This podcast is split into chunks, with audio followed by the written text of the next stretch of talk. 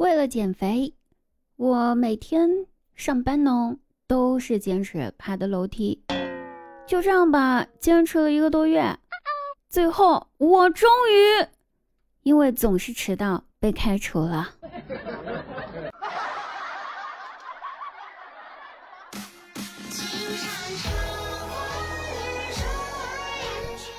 好，我依然是你们的滴答呀。喜欢滴答朋友可以加一下我们家 QQ 群幺三二八九幺五八幺三二二八九幺五八，记住了吗？每天晚上九点半，打开喜马拉雅，搜索滴答姑娘的名字就可以进入直播间和我实时互动哦，等你啊，不见不散。那最近呢，我养了个宠物，还是一只没有和异性发生过任何关系的公的宠物。于是吧，有一个养了母宠物的同事听说了这件事之后，他就十分兴奋的跑来找到我说：“既然大家都是同事呀，那就让我们亲上加亲吧。”我也不知道这个亲从哪来的，亲上加亲。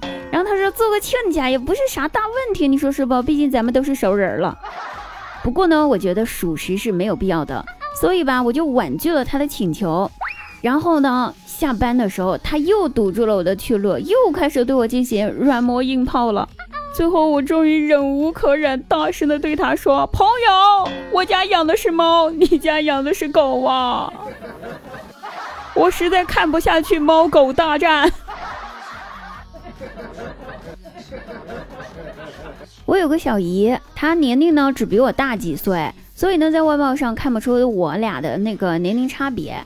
有一次，我跟我小姨手挽手上街逛，结果因为举止过于亲密，再加上我这么大年纪了还不结婚还不谈恋爱，被路过的阿姨看到了之后吧，回小区就传我不结婚是因为我是 同性恋。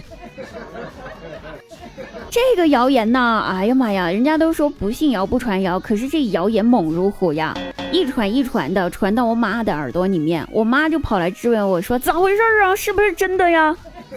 那我我有口解释不清楚了，于是我气愤之下吼道：“问你妹呀！” 然后不说了。现在想起来这事儿，我的脸还嗡嗡的疼。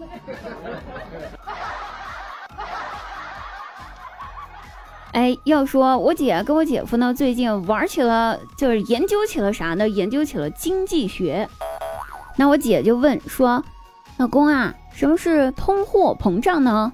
我姐夫说：“这么说吧，老婆啊，解释一下哈。以前你的三维是三十六、二十四、三十六，现在吧变成了四十八、四十、四十八。虽然你所拥有的数字比以前更大了，但是你的价值却比以前低了，这就是通货膨胀。”然后呢，姐夫现在正在丈母娘，嗯，也就是我家，我暂时的家打地铺。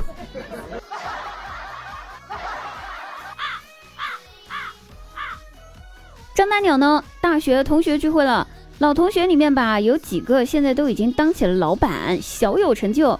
于是就有人提议说说，哎，请这几位当了老板的人来分享一下自己是如何当上老板的经验，对吧？然后呢，就有人站起来率先说道：“嗯，我在我家里面的帮助下，父母给我投资了好几十个亿呀！现在我终于当上了房地产界的老板。”接着另一个站起来说：“我也是在家里的帮助下投资了上千万，如今我名下拥有十来家火锅店，我是一名火锅店的老板呀。”然后张大鸟。站了起来，面含微笑的让大家扫了个面对面建立微信群，在群里面发了个微信红包，感谢老板，一分也是爱呀。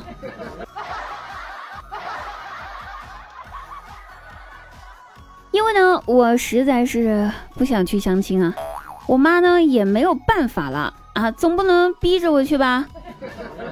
于是呢，他学了一招暗度陈仓，哎，把相亲对象悄悄的请到了家里面来了。我下班给我来个措不及防，反正我是非常尴尬，然而也不知道和人家聊什么。反倒是我表弟和人家聊开了，上来就问人家小伙子说：“你有车吗？”对方一愣，回答道：“嗯，有。”我弟接着又问：“你有房吗？”人家说：“有。”那你有存款吗？对方迟疑了一下，回答道：“嗯，有。”我弟想了想，对他说道：“你走吧，哥，我姐配不上你。”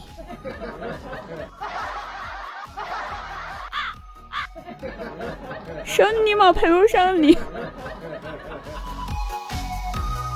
好了，各位朋友，本期节目呢就到此结束了，我们下期节目再会，晚上直播间九点半不见不散。